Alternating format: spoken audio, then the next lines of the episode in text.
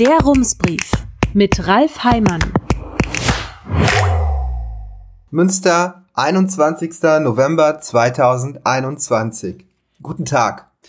Am Wochenende hat die Polizei eine pro-palästinensische Demonstration in Münster verboten. Das Verwaltungsgericht hob das Verbot noch am Freitag wieder auf. Die Polizei versuchte, die Entscheidung über das Oberverwaltungsgericht in Hamm wieder rückgängig zu machen, war aber damit zu spät, wie die westfälischen Nachrichten berichten. Das Schreiben hätte in Hamm um 15 Uhr auf dem Tisch liegen müssen, um vor dem Wochenende noch bearbeitet zu werden, aber da war die Entscheidung des Verwaltungsgerichts noch gar nicht veröffentlicht.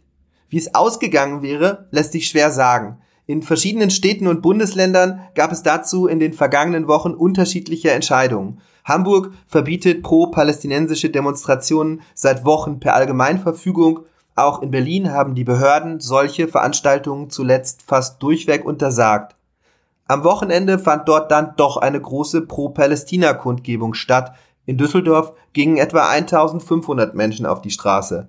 In Münster veröffentlichte die CDU am Montag eine Pressemitteilung mit der Überschrift Verwunderung über Verwaltungsgericht.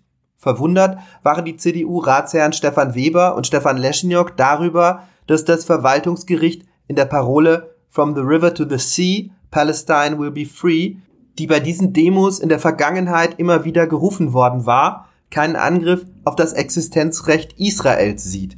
Bundesinnenministerin Nancy Faeser war im November zu dieser Einschätzung gekommen und hatte den Schlachtruf verboten. Doch man kann das auch anders sehen. Der kritische Teil ist die Formulierung from the river to the sea, vom Fluss bis zum Meer, also vom Jordan bis zum Mittelmeer, das ist das Gebiet, auf dem der Staat Israel sich befindet. Die Richter in Münster argumentierten, der Satz müsse nicht zwingend im Sinne der Hamas gemeint sein, ein freies Palästina könne schließlich auch bedeuten, dass die Menschen auf diesem Gebiet friedlich zusammenleben. Aber wenn es keine Straftat ist, die Parole zu verbreiten, lässt sich auf dieser Grundlage keine Demonstration verbieten.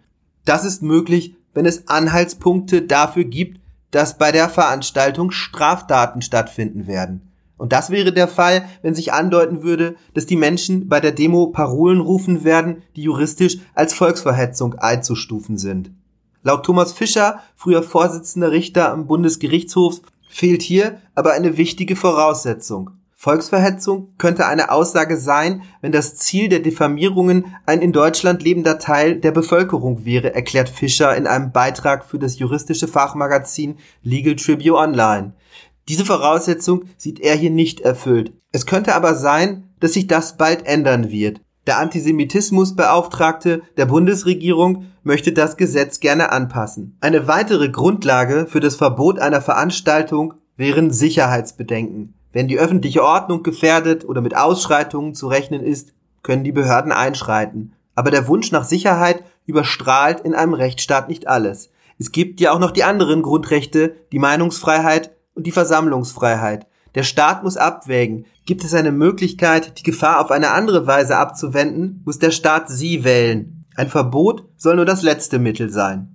So fand am Samstag in Münster schließlich doch eine kleine pro-palästinensische Kundgebung statt. 150 Menschen marschierten vom Bahnhof zur Stubengasse.